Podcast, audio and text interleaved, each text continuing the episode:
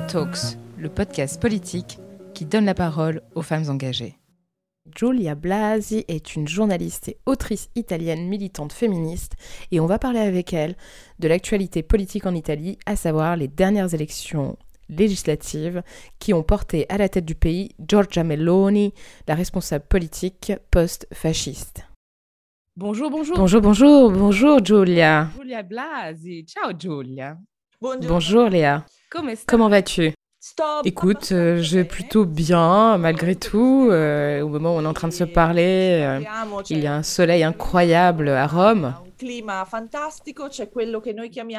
mois d'octobre est relativement chaud, agréable. Je peux encore me promener avec mes t-shirts. Mais bon, du coup, c'est vrai que j'ai vraiment pas envie de travailler. J'ai plus envie d'aller me poser, m'allonger dans un parc. Je comprends très bien, Jolia. Quand tu dis je vais plutôt bien, c'est aussi peut-être parce que la situation n'est pas parfaite euh, en Italie actuellement, disons. Alors, partons plutôt du principe que la situation en Italie n'est jamais parfaite. On a eu bien sûr des moments euh, économiques forts, des moments assez positifs dans notre histoire. Mais globalement, depuis la fin de la Deuxième Guerre mondiale, c'est vrai que depuis la Seconde Guerre mondiale, en fait, nous, on a une, histoire, une mémoire historique qui est très liée euh, à une, vague positive avec la reconstruction, la la joie, le fait de retrouver la vie aussi, du divertissement, des vacances. Mais bon, si tu regardes de plus près, tu te rends compte que finalement tout n'était pas tout rose. Parce que même les années 50, 60, il y a eu des événements très traumatisants en Italie.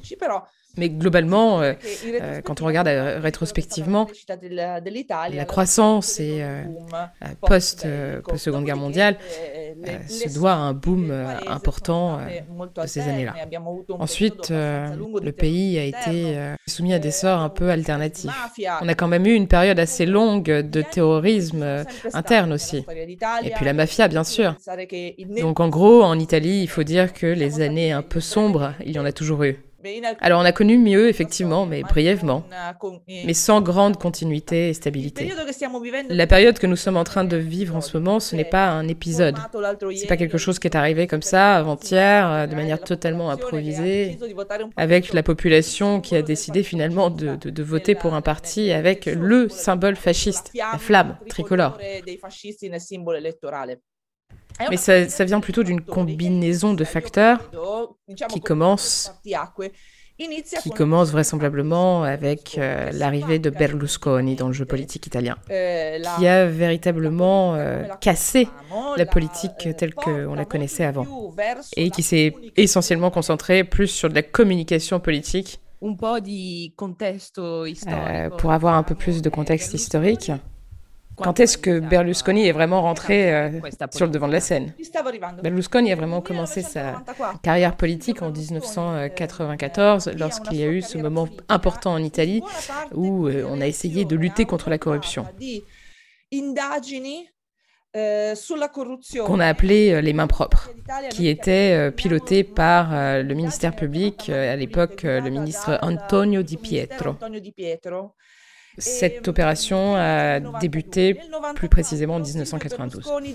Et en 1994, euh, Berlusconi décide de s'engager en politique et d'être plus visible. Pour faire une espèce de contre-attaque, disons, euh, sachant que lui était très proche de euh, nombreuses personnalités politiques qui faisaient l'objet d'enquêtes dans cette opération de lutte contre la corruption. Et en réalité, cette période coïncide avec la fin euh, des socialistes en Italie, puisque lors de cette opération, on s'est rendu compte que de nombreux responsables politiques socialistes avaient été les initiateurs euh, d'un certain nombre d'actes de corruption et de situations de corruption.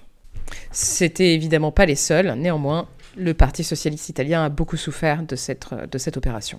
Néanmoins, Berlusconi a véritablement changé les règles du jeu.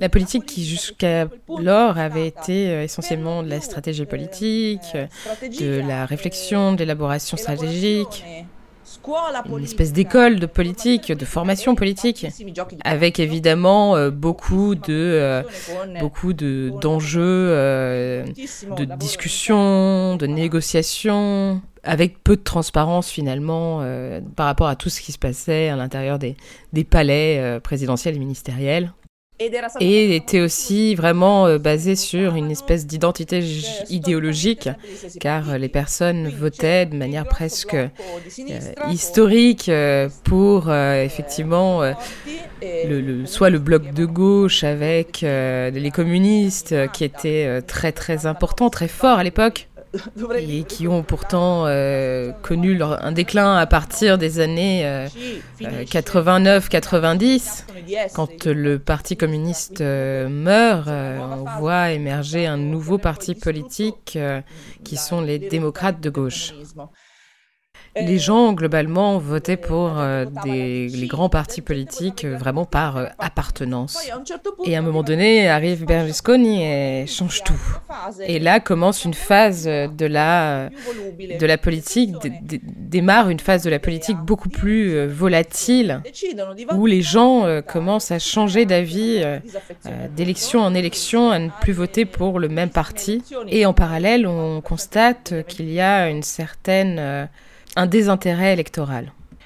Parce qu'en fait, euh, quand euh, les femmes ont accédé au droit de vote, donc quand on a vraiment connu le, premier scrutin euh, universel en Italie, 98% de la population s'était déplacée pour aller voter. Et progressivement, les gens se, se, désintéressent de la politique et votent de moins en moins. Croient de moins en moins en la représentation politique. Et Berlusconi change vraiment de langage et fait revenir euh, à la mode une certaine euh, forme de conservatisme et pas euh, ce type de conservatisme qui est considéré comme étant plus austère, plus de l'homme habillé en, costume gris et, cravate, comme Mauro Andreotti. Berlusconi en fait introduit un conservatisme qui est effectivement très très très rigide, mais qui est dans une certaine mesure coloré aussi, avec une dimension plus euh, bling bling, disons. Et la meilleure euh, illustration qu'on peut avoir pour expliquer euh, ce phénomène, c'est le personnage qui a été développé dans les livres de Fantotti, écrit par Paolo Villaggio. Il y a un personnage, Giomita Calboni.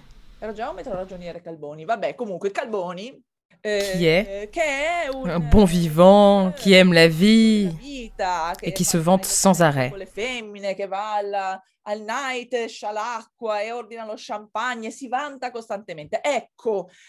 Et là arrive effectivement Berlusconi après une ère de politique sérieux, un peu ennuyeux.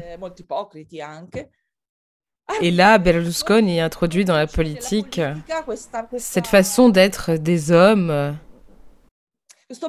avec bien sûr euh, les blagues sexistes et il fait euh, venir en politique ses amantes, les amis de ses amantes, les cousines. Il se retrouve ainsi sur des listes électorales des femmes qui gravitent autour de lui mais qui ne s'intéressent pas vraiment à la politique.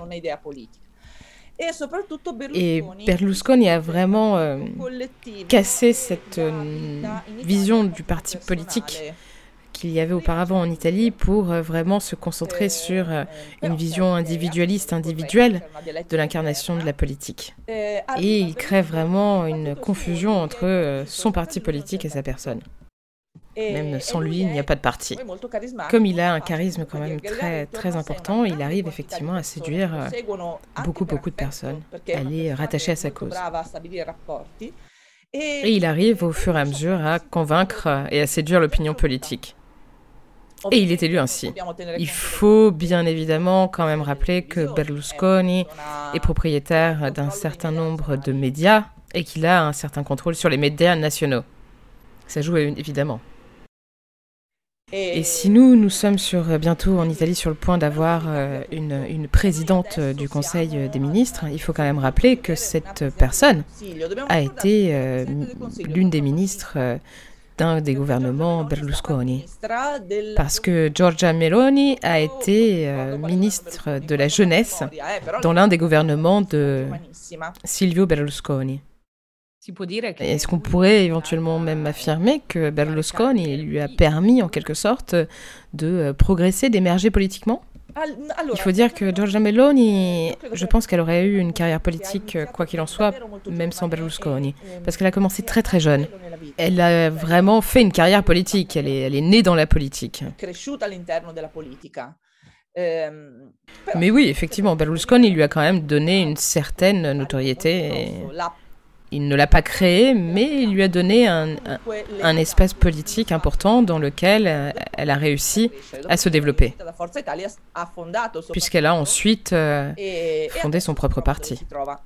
Mais si Giorgia Meloni est arrivée là où elle est arrivée aujourd'hui, mais elle n'y est pas de toute évidence arrivée par magie euh, depuis entre le moment où elle a été ministre du gouvernement Berlusconi et aujourd'hui, il y a eu un, un tas d'événements politiques. Il y a eu le mouvement 5 notamment, qui a également eu un, un impact important sur la communication politique et euh, sur le, rapport qu'ont les gens à, la politique.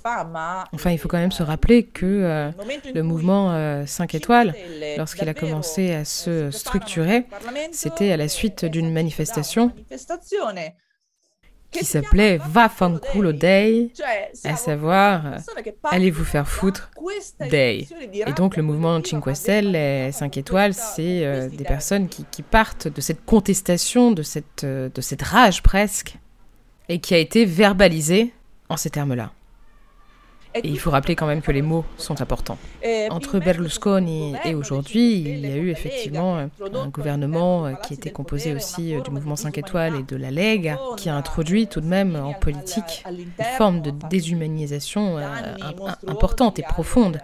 Salvini, lorsqu'il était à l'intérieur, a quand même euh, eu euh, des propos et a mis en place des politiques excessivement néfastes pour les minoriser. Et d'ailleurs, euh, les crimes de haine euh, ont énormément augmenté en Italie. Et on aboutit après euh, sur la campagne électorale que nous avons connue récemment,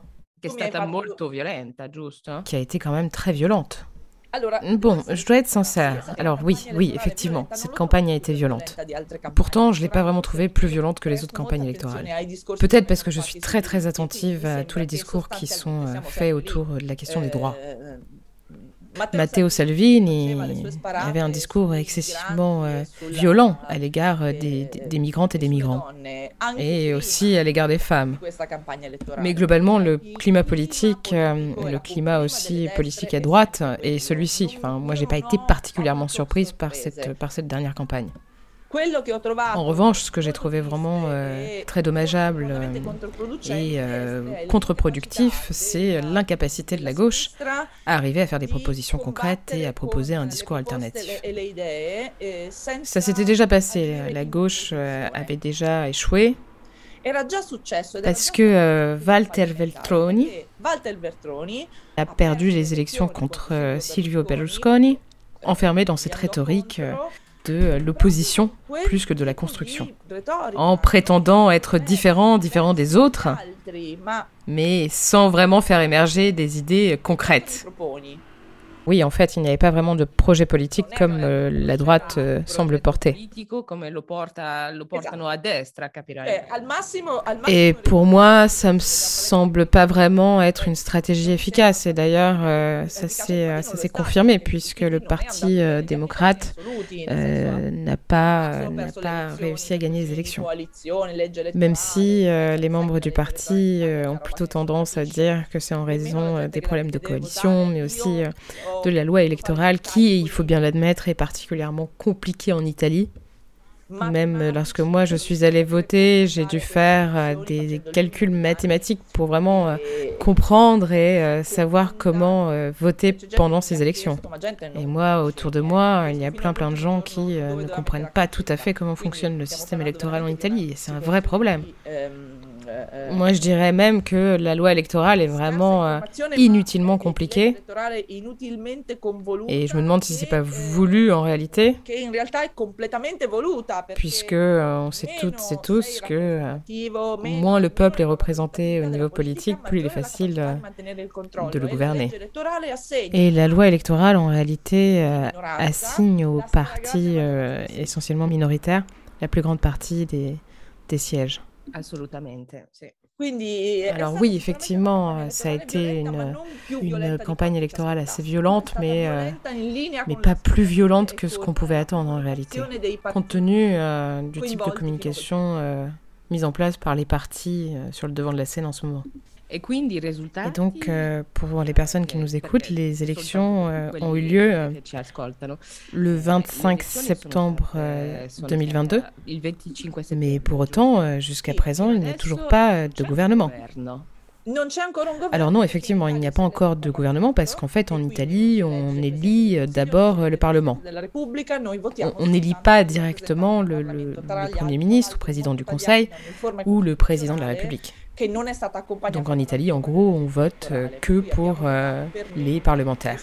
D'ailleurs, euh, il y a un décalage entre une révision constitutionnelle récente, puisque la loi électorale n'a pas été, elle, réformée et révisée pour se caler sur cette révision constitutionnelle. Et en fait, on se retrouve à voter pour moins de personnes alors qu'il y a de plus en plus d'habitants et d'habitantes dans le pays. Et Alors non, effectivement, comme je le disais, il n'y a toujours pas de, gouvernement parce qu'officiellement, si on se place d'un point de vue euh, de la Constitution, euh, la Première ministre euh, désignée qui sera, on en est quasi sûr, Giorgia Meloni, elle se doit de, de, de, proposer un, un gouvernement euh, de coalition, puisque euh, elle va aussi devoir euh, consulter tous les partis qui vont également s'entretenir avec le président de la République. et lorsqu'un accord aura été trouvé et qu'on pourra mettre en place une équipe gouvernementale, que ces personnes entre elles se mettront d'accord pour gouverner ensemble. Et donc à ce moment-là, elle sera effectivement officiellement nommé Premier ministre. Et c'est le président de la République qui la nommera. Et voilà encore une chose que Berlusconi a profondément changé dans la vie politique italienne, c'est le fait de personnifier de manière très importante l'élection du Premier ministre, mais une forme d'élection indirecte, puisque les Italiennes et les Italiens n'élisent pas directement le, Premier ministre. Et comme, comme ce que je disais auparavant, Berlusconi et son parti ne faisaient qu'un, en quelque sorte. Et de toute évidence, euh, n'importe quelle élection qui aurait pu être gagnée par son parti, ça aurait été lui qui aurait été à la tête du parti et nommé Premier ministre. Mais bon, il est vrai que de manière générale, et même avant Berlusconi, le président du parti se plaçait en euh, héritier évident et quasi naturel euh, du poste de Premier ministre dans, dans le cas d'un d'une victoire électorale au Parlement. Mais d'un point de vue vraiment constitutionnel, ehm, ce n'est pas écrit. Quand on regarde euh, notamment le, le gouvernement qui a été mis en place suite aux élections de 2018, il n'avait pas à sa tête euh, un membre élu du Parlement, mais un, un obscur euh, professeur de droit euh, qui s'appelle euh, Giuseppe Conte, qui avait été choisi par euh, le mouvement 5 étoiles comme étant la, le leader pour gouverner, sans être pour autant élu où que ce soit. Mais d'ailleurs, c'était la même chose pour Matteo Renzi, qui n'était pas élu non plus, qui était, au moment où il a été nommé à la tête du gouvernement, membre certes du Parti démocrate, mais seulement maire de Florence et non élu au Parlement. Et je crois que c'était aussi le cas de Enrico Letta à l'époque. Il n'était pas élu au Parlement. Et donc, euh, en conclusion, on peut dire que euh, c'est tout à fait admis de prendre, euh, pour être à la tête du gouvernement, une personnalité qui n'est pas forcément issue du Parlement. Mais du coup, sans véritable légitimité démocratique? En réalité, non, parce que d'un point de vue démocratique, les personnes votent pour le Parlement et non pas directement pour euh, le président du Conseil. Du coup, c'est pas très choquant que le président du Conseil euh, soit quelqu'un qui n'est pas issu du Parlement. Et c'est la même chose d'ailleurs pour le président de la République, qui peut tout à fait être issu de la société civile, puisqu'il est élu euh, à la fois par le Sénat et l'Assemblée nationale. Et personne ne vote directement pour lui. Alors, de toute évidence, ce sont euh, des mécanismes qui ont euh, leurs avantages et leurs limites. Ce qui est sûr, c'est que, euh, étant donné la conscience politique des Italiens actuellement et la situation aussi de la représentativité, je pense qu'il serait quand même assez délicat de, de, changer la loi électorale pour basculer dans un régime présidentiel comme nous l'avons en France. Oui, exactement. Mais effectivement, d'après moi, il y a beaucoup de risques. Comme euh, euh, d'ailleurs vous, en France, vous avez eu ce moment où euh, vous avez été un peu suspendu à vous demander si vous alliez être gouverné par Marine Le Pen et qu'elle pouvait effectivement même gagner les élections. Euh, Et ça aurait été le résultat de toute évidence d'un vote populaire euh, orienté par, euh, par des éléments qui n'ont absolument rien à voir avec le contenu des programmes politiques, mais qui jouent essentiellement sur les émotions, la peur. Et je pense d'ailleurs que même George Meloni a profité des deux années de pandémie. Euh, lorsqu'elle était euh, dans l'opposition, là où elle a pu se construire une, une image politique, un personnage politique, et faire campagne, dans un contexte d'ailleurs euh, où le gouvernement était plutôt impopulaire. Parce qu'on s'est rendu compte par la suite que le gouvernement de Mario Draghi n'était pas si populaire que ce qu'on pouvait imaginer lorsqu'on était au sein du Parlement. Et donc, d'après moi, euh, soit effectivement elle a profité euh, de la stratégie politique de Salvini et de ce qu'ont fait aussi euh, le mouvement 5 étoiles, mais aussi du fait que finalement les gens sont assez traumatisés en ce moment en Italie. Il est vrai que les, les Italiennes et les Italiens sont un peu tentés par la nouveauté et ont souvent envie d'essayer des choses nouvelles.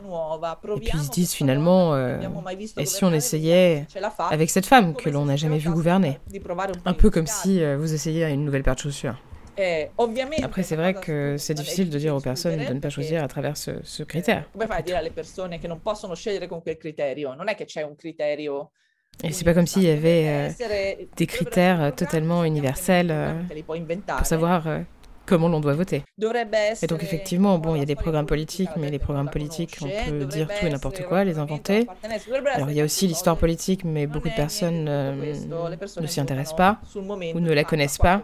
C'est vrai que ça pourrait être aussi euh, le raisonnement, une espèce d'appartenance aussi idéologique ou politique, enfin, plein, plein, plein de choses. Et pourtant, non, euh, il n'y a rien de tout ça. Les personnes votent avec une certaine forme d'émotion lorsque, lorsqu'elle, lorsqu'elle décide de voter. Tu étais en train de dire que les gens étaient prêts à essayer euh, d'être gouvernés par une femme. Et effectivement, ça, ça, c'est une nouveauté en Italie. J'ai observé la campagne de Giorgia Meloni et j'ai vu qu'elle, qui est parfaitement anti-féministe, a beaucoup insisté sur le fait qu'elle était une femme et a beaucoup, beaucoup, beaucoup communiqué sur le fait d'être une femme et d'être potentiellement la première femme à gouverner l'Italie. Et je dois avouer quand même que ça m'a, ça m'a beaucoup dérangé. Parce que comment fait-on pour dire euh, votez pour moi parce que je suis une femme et pour autant euh, ne pas respecter à côté les droits des femmes i diritti delle donne. Cioè, tu, femminista che sei, come vedi? Et toi, euh, féministe que tu es, comment est-ce que tu, tu perçois ça? Ouf, tu sais, c'est pas vraiment quelque chose de nouveau parce que quand tu regardes par exemple au Royaume-Uni, c'est la troisième première ministre qui euh, ne s'intéresse pas vraiment aux droits des femmes, au contraire, et mais plutôt des personnes et des femmes relativement conservatrices. Du coup, euh, effectivement, entre Thatcher, May et Truss, euh, Thatcher et May. Et il faut dire quand même que Truss euh, marche vraiment sur, euh, sur, les, sur les pas de Margaret Thatcher.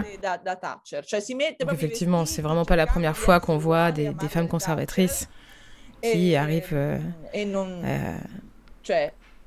être élue. Alors effectivement, quand tu es conservatrice et que tu surfes sur le fait d'être une femme, le symbole d'être une femme peut aider dans des milieux conservateurs où on laisse entendre que, bon, si moi j'y suis arrivée, ça veut dire que tout le monde peut y arriver en quelque sorte. Mais lorsqu'on sort vraiment euh, du symbole féminin, il faut quand même euh, se rappeler qu'il y a euh, une orientation politique un système même euh, idéologique qui euh, vient euh, nourrir au quotidien les actions qui sont entreprises et les décisions qui sont prises. Millions of people have lost weight with personalized plans from Noom, like Evan, who can't stand salads and still lost 50 pounds. Salads generally for most people are the easy button, right? For me, that wasn't an option.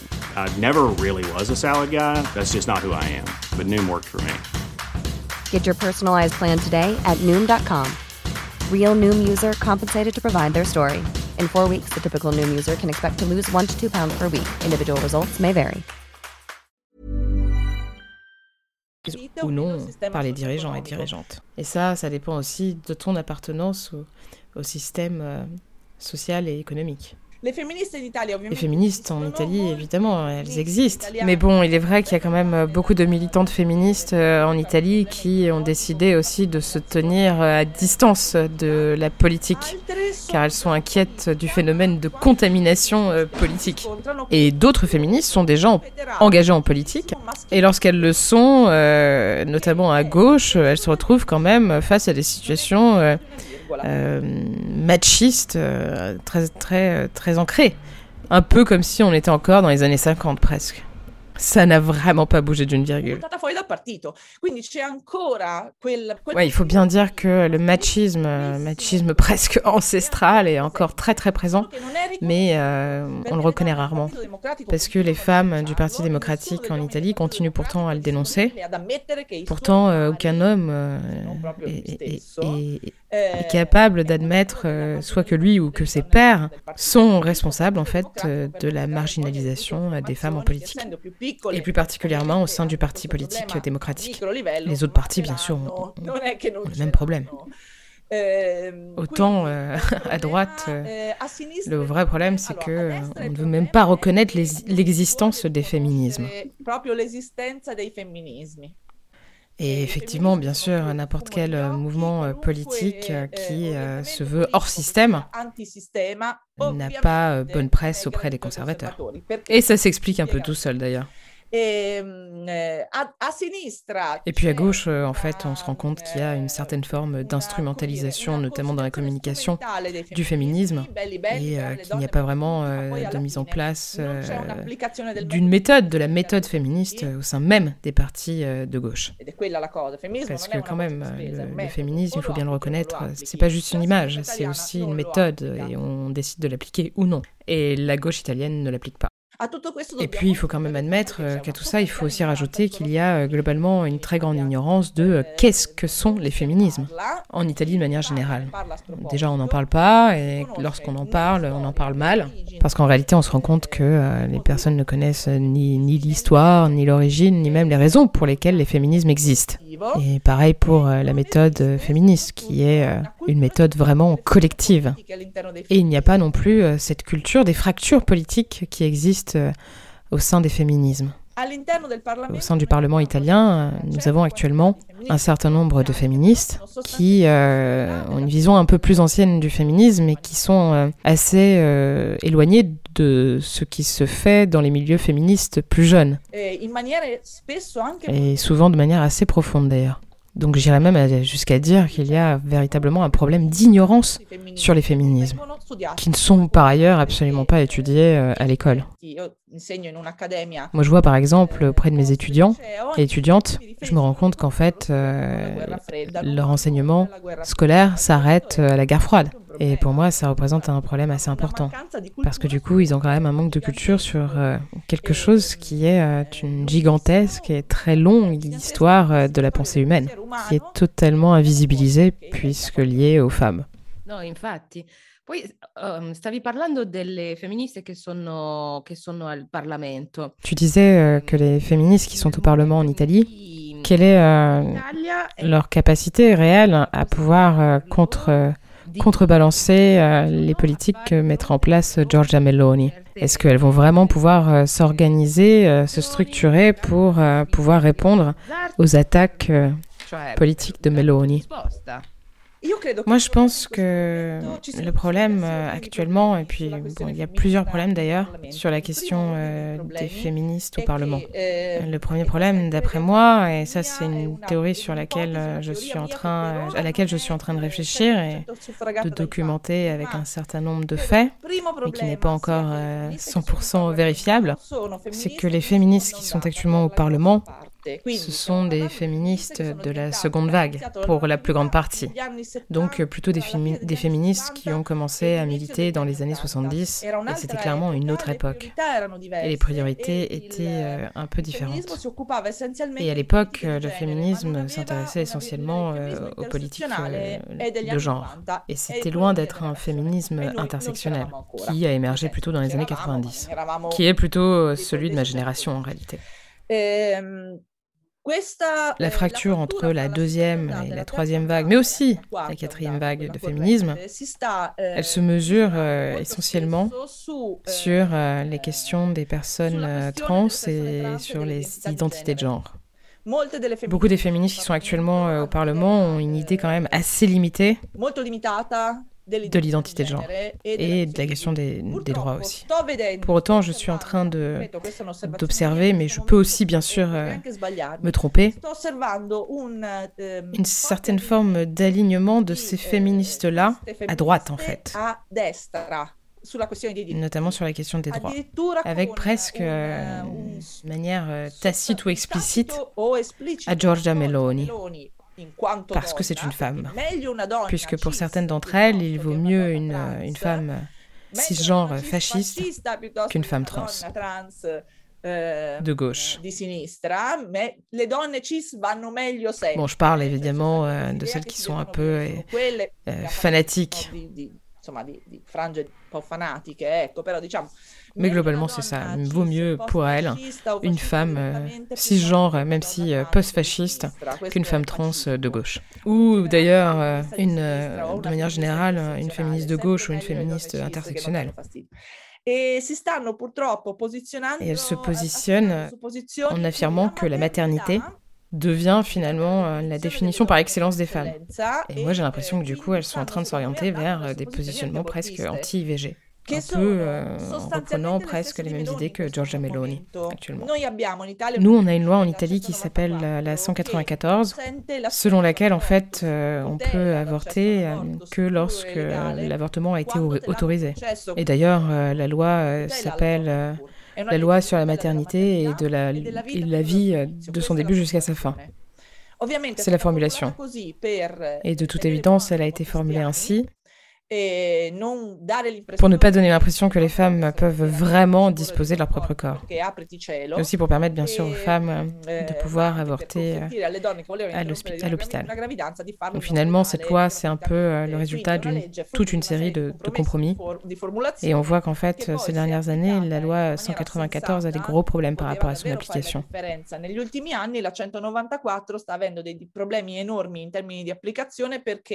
Il y a de plus en plus de médecins, d'infirmières et de personnel médical qui se saisissent de la clause de conscience et qui du coup ne pratiquent pas en fait les IVG. Et donc euh, concrètement, la loi laisse la porte ouverte à l'interdiction ou la négation en tout cas de l'avortement. Il n'est prévu nulle part euh, que euh, les professionnels de santé soient obligés de te, de te l'accorder.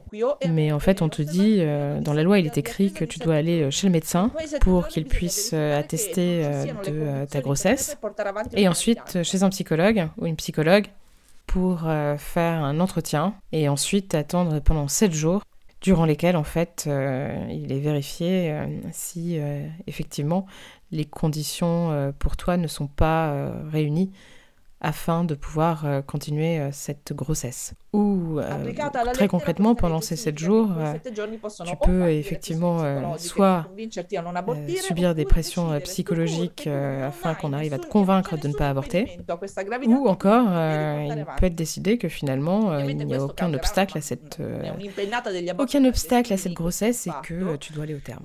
Donc d'un point de vue plus symbolique, beaucoup des féministes qui sont actuellement actives en politique sont euh, plus ou moins euh, alignés sur ces positions-là, avec plus ou moins de détermination, bien sûr. Ehm, Et donc, euh, de manière plus concrète, tous ces désaccords empêchent en fait les femmes et les féministes plus particulièrement au sein du Parlement de vraiment créer des liens et de s'associer. Le fait de pouvoir, de pouvoir s'allier, c'est aussi le fait de pouvoir être soudés et de pouvoir tenir tête euh, aux hommes qui, eux, sont très bien organisés et qui sont ceux euh, qui décident qui euh, va être ou non, par exemple, investi sur une campagne politique. Et du coup, une femme parlementaire active, suivie et qui euh, a fait énormément de propositions de loi eh, favorables euh, à la promotion des droits, des droits des femmes, euh, des droits des minorisés, mais aussi sur la dépénalisation du cannabis, par exemple. Elle n'a pas été réinvestie. C'est pas qu'elle n'a pas gagné l'élection, c'est qu'elle n'a même pas été réinvestie par son propre parti, qui est en l'occurrence le Parti démocratique, et on parle de Judith Tapini qui a été euh, très clairement euh, exclu au moment des investitures. Donc en fait, on se rend compte euh, qu'on est face à une classe politique qui n'a vraisemblablement aucun intérêt à avoir des féministes au sein de son Parlement. Et c'est uniquement de la communication et de l'instrumentalisation. Donc je ne vois pas comment euh, euh, un groupe féministe fort euh, pourrait émerger au Parlement face aux partis de droite et face aussi même aux partis eux-mêmes qui décident de ne pas investir les féministes. Et effectivement, ils ne le diront jamais ouvertement, mais, mais, clairement, si tu ne t'alignes pas sur leur positionnement, ils peuvent décider de, t'exclure, de te punir en t'excluant. Ah si, fanno la stessa cosa qua in France. Oui, mais ils font exactement la même chose en France. Oui, non, mais de toute façon, les hommes de pouvoir font ça dans le monde entier. Et ce n'est clairement pas une nouveauté. Non, non è una novità, lo fanno qua, lo fanno là, lo fanno ovunque, lo fanno in... In America, qui a le pouvoir l'exerce et puis souvent qui a le pouvoir en abuse. Eh, C'est un fait. Sì, sì, sicuramente.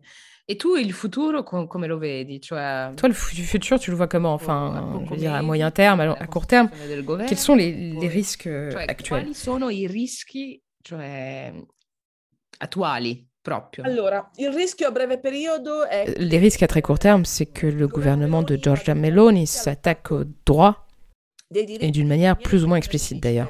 Euh, Et en réalité, euh, ils n'ont pas particulièrement besoin de faire de nouvelles lois. Soit ils se contentent d'appliquer les lois déjà existantes, qui sont assez, euh, assez restreintes quant aux droits des minorisés, pour les femmes aussi victimes de violences, etc. En réalité, ce qu'il faudrait aujourd'hui pour améliorer la situation, c'est vraiment faire des lois pour renforcer les droits. Donc en gros, s'ils font rien, finalement, la situation ne pourra pas s'améliorer et s'empirera pour les personnes qui sont aujourd'hui victimes. Après, euh, ils n'ont pas grand-chose à faire. Il suffit euh, qu'ils décident, par exemple, euh, de faire en sorte que le ministère de l'Intérieur ait une espèce de blanc-seing pour aller arrêter quiconque qui décide de protester.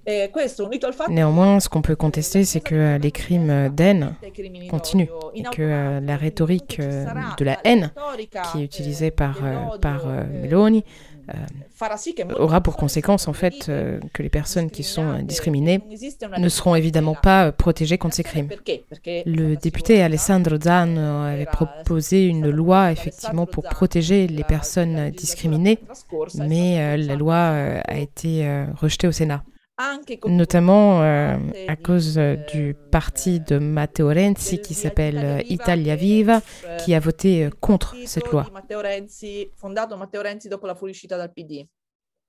Les sénateurs donc de Italia Viva ont effectivement voté contre cette loi. Donc en gros, ils ont voté contre cette loi pour lutter contre les crimes de haine.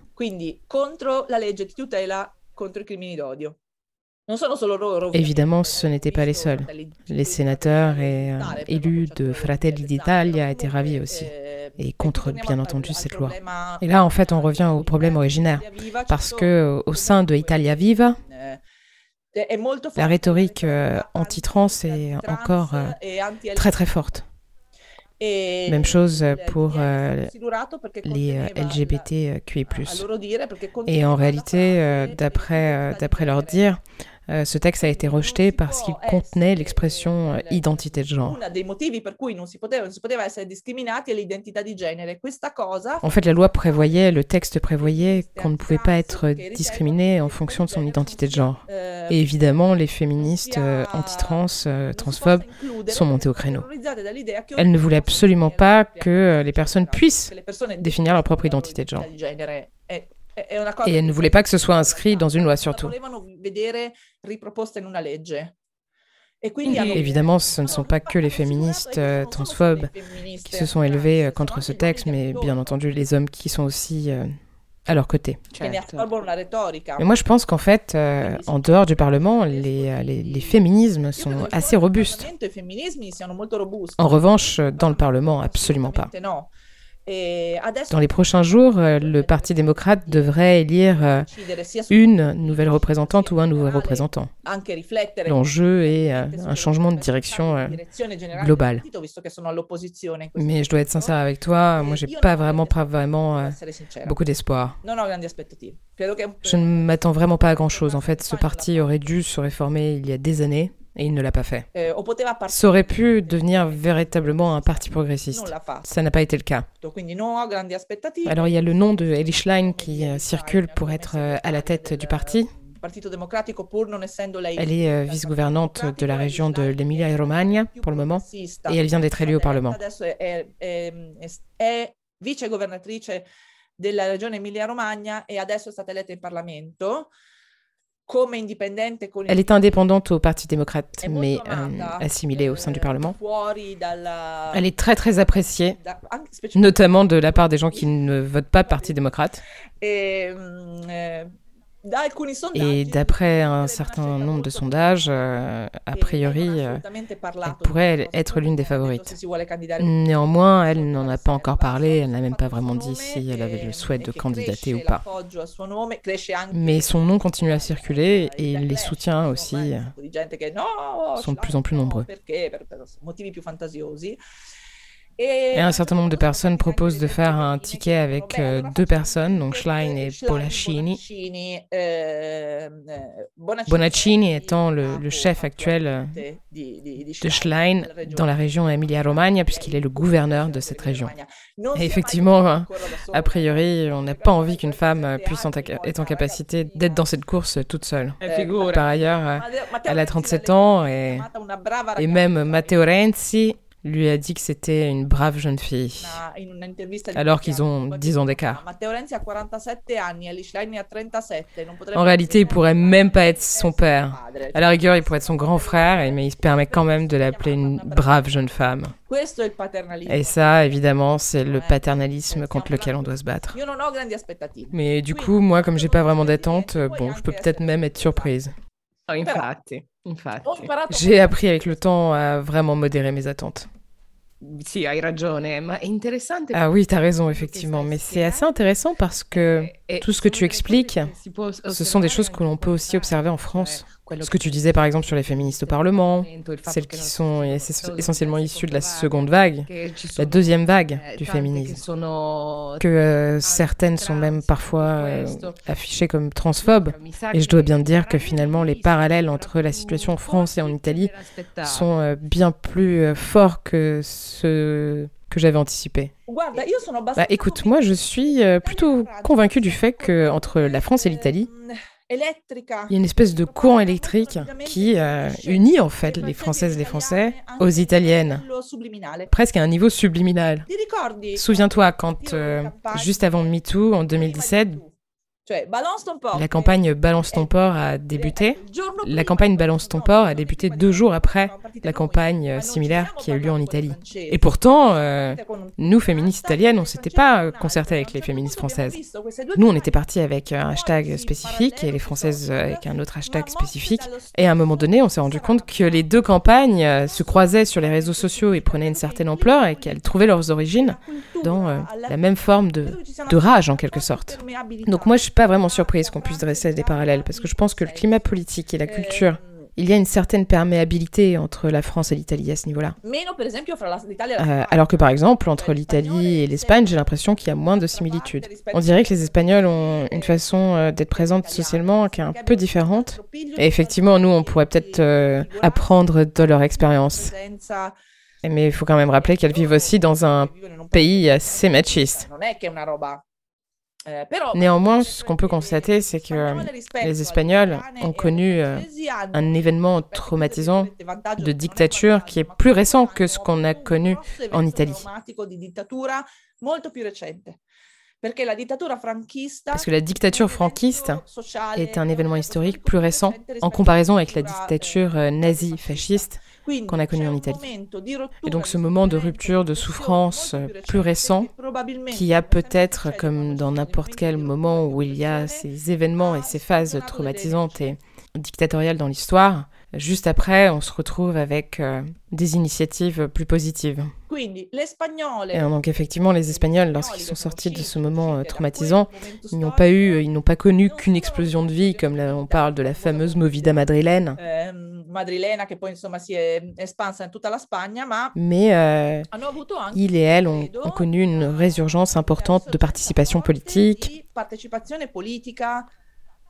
excessivement motivée et notamment de la part euh, des féministes espagnoles. Disons que ça a été une forme euh, d'accélérateur en quelque sorte. Évidemment, euh, personne ne dit que la dictature est quelque chose de positif. Et je ne dirais jamais que la dictature font du bien.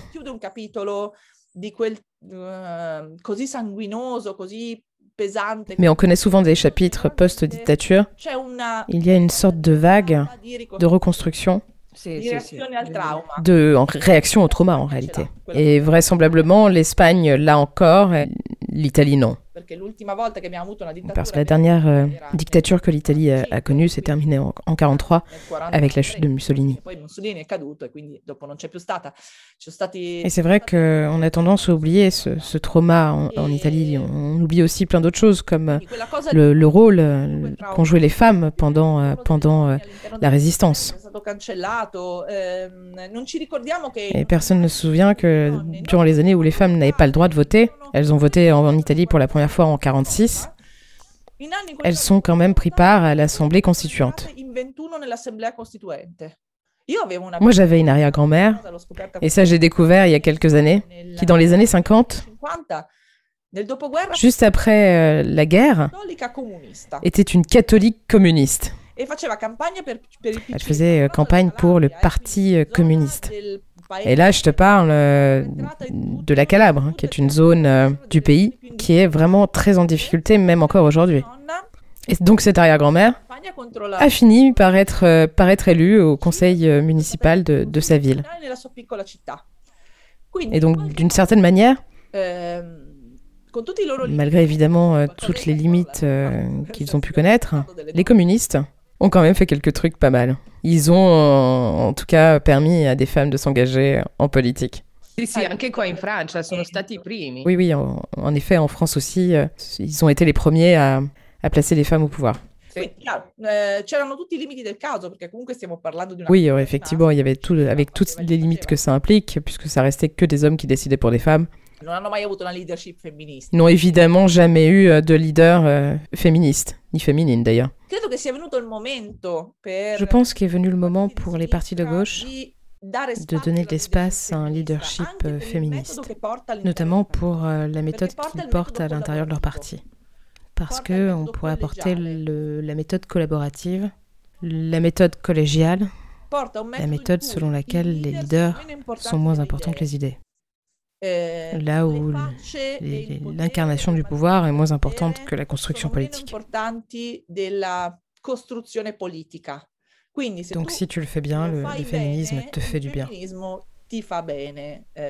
Mais bon, le problème, c'est qu'il faut renoncer aux privilèges. Et il faut nécessairement se mettre au même niveau que toutes les personnes qui vous entourent. Parce que la collégialité implique la circularité. Il ne peut pas y avoir une seule personne qui, qui commande. Il peut bien sûr y avoir des porte-paroles. Certaines personnes qui ont un profil plus de leader parce qu'elles ont plus de charisme et qui peuvent euh, entraîner un groupe, mais pour autant, ce ne sont pas les seules personnes qui commandent.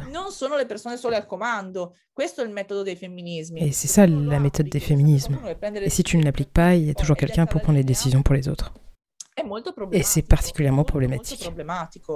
Et les féminismes sont faits d'évolution de, continue, de changement en continu, et non pas une incarnation spécifique. Il n'existe personne au monde qui peut prétendre parler au nom de toutes les féministes. Jamais. Certaines le font, mais généralement elles sont peut-être pas très honnêtes qui euh, décide euh, vraiment de, de s'approprier le, le, champ du féminisme pour avoir une certaine influence, notamment sur les plus jeunes. Bon, je veux dire, très, très les plus jeunes, quand je parle de ça, c'est comme si j'avais 50 ans. Mom deserves the best, and there's no better place to shop for Mother's Day than Whole Foods Market. They're your destination for unbeatable savings, from premium gifts to show-stopping flowers and irresistible desserts. Start by saving 33% with Prime on all body care and candles. Then get a 15-stem bunch of tulips for just $9.99 each with Prime. Round out Mom's menu with festive rosé, irresistible berry chantilly cake, and more special treats. Come celebrate Mother's Day at Whole Foods Market. Giulia, grazie mille. Guarda, Giulia, merci beaucoup. C'était une conversation très intéressante. Grazie Giulia. Grazie a te. Ciao.